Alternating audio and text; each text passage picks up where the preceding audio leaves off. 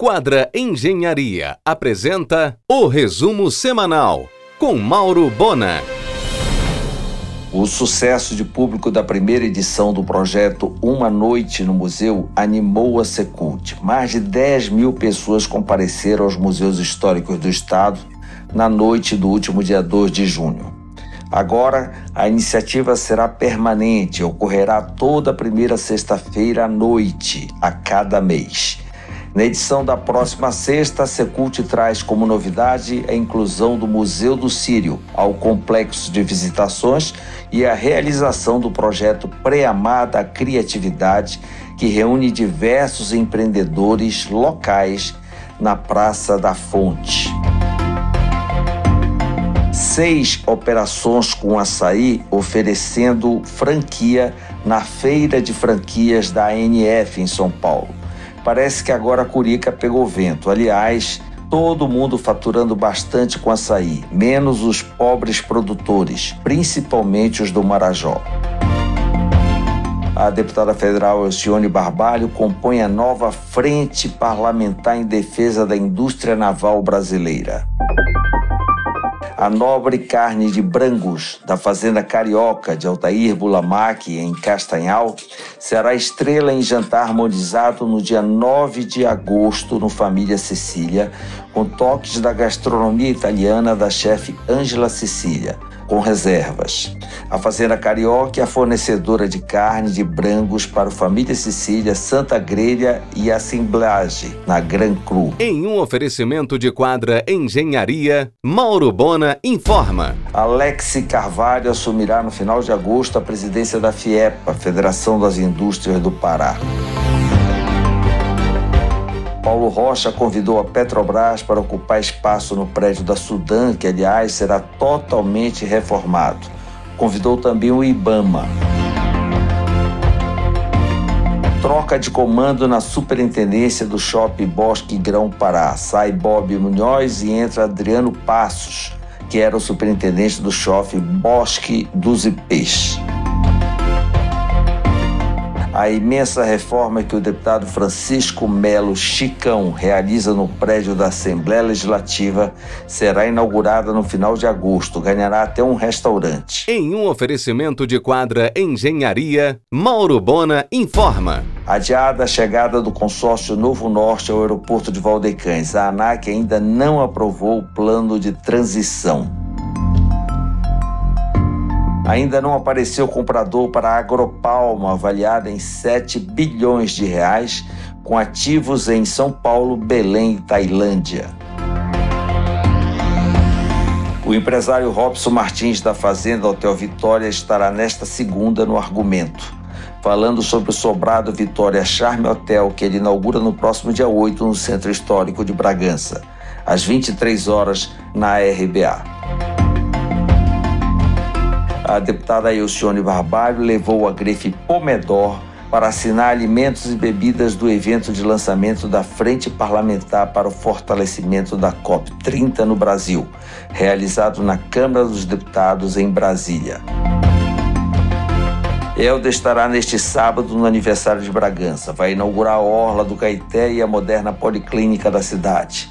Em obras ainda, a Orla da Praia de Ajuruteua, coisa para o próximo Réveillon. O Aqualante Park Resort em Salinas concluirá sua segunda torre hoteleira no ano que vem e imediatamente começará a terceira. Um hotel boutique surgirá de frente para o mar na região do Cocal. A barraca Virianduba, na praia do Atalá, em Salinas, vai virar 24 horas nos finais de semana, servindo até café da manhã. Américo Barata colocou uma ideia no ar, um teleférico entre a pracinha e a praia do Atalaia. Em um oferecimento de quadra Engenharia, Mauro Bona informa. O Família Cecília cai no gosto para a realização de eventos sociais e principalmente corporativo. São almoços de negócios, casamentos e 15 anos, agenda disputada. Com 45 anos de sucesso, a loja de iluminação e projeto Resentes inaugura loja nova em agosto, na esquina da Conselheiro com Benjamin. E estreia também nova identidade visual. Colado à Nova Resende, na Benjamin, abrirá a loja Veropezinho Casa e Café. Um mix imenso de artesanato local, itens de decoração para casa, artefatos para cozinha e ingredientes da gastronomia produzido nos quatro cantos do Pará. Além dos produtos, um descolado e sofisticado café. Negócios de José Júnior e Manuel Neto. Castilho Júnior fechou o restaurante Amazônia Soul em São Paulo enquanto procura novo ponto para reabri-lo. No seu antigo ponto na Vila Mariana surgiu o Na Amazônia. O Tucupi da Manioca, a empresa que está apresentando o delicioso caldo amazônico para o Brasil e o mundo, chegou finalmente a Belém. Em versões de 1 e 2 litros, o produto já temperado, com fermentação natural e sabor surpreendente, está disponível nos melhores pontos de Belém. Em um oferecimento de quadra Engenharia, Mauro Bona informa. A Casa do Idoso de Belém ficou com o imóvel onde funcionou a Estação Saúde da Unimed na Manuel Barata, pertencente ao empresário Carlos Gerfan, intermediação da Doutor Imóveis. Festival de Ostras, de quarta a sábado, no Dalie, pratos criados especialmente para o festival pela chefe Nathalie Furtado, utilizando as ostras de São Caetano de Odivelas. Boa opção para as férias, o Memória de Nazaré ganhou mais um espaço interativo. A nova sala é imersiva e envolve com projeções em 180 graus e permite uma experiência sensorial com acesso aos vídeos de realidade virtual de 13 procissões oficiais do Sírio.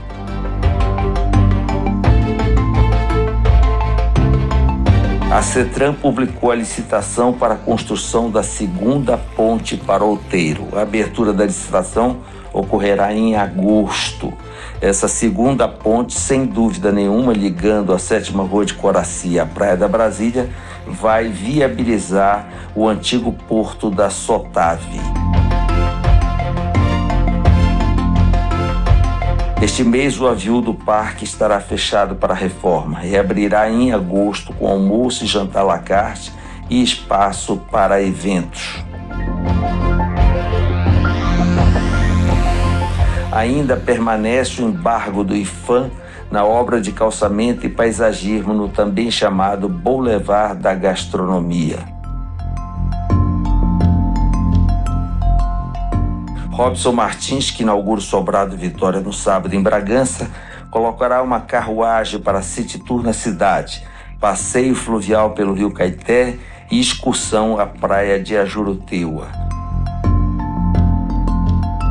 Café Santo aproveita que o seu acesso está interditado com a demorada obra do Boulevard da Gastronomia e fecha durante o mês de julho para uma repaginada completa. Retornará em agosto, inclusive com estrutura para eventos. O escritor paraense Edir Augusto Proença receberá dia 17 no Teatro Sérgio Cardoso o prêmio de melhor livro de contos de 2022 da Associação Paulista de Críticos de Arte, pelo livro Eu Já Morri, da editora Boitempo. Você ouviu o resumo semanal com Mauro Bona. Siga o Twitter, arroba Mauro Bona.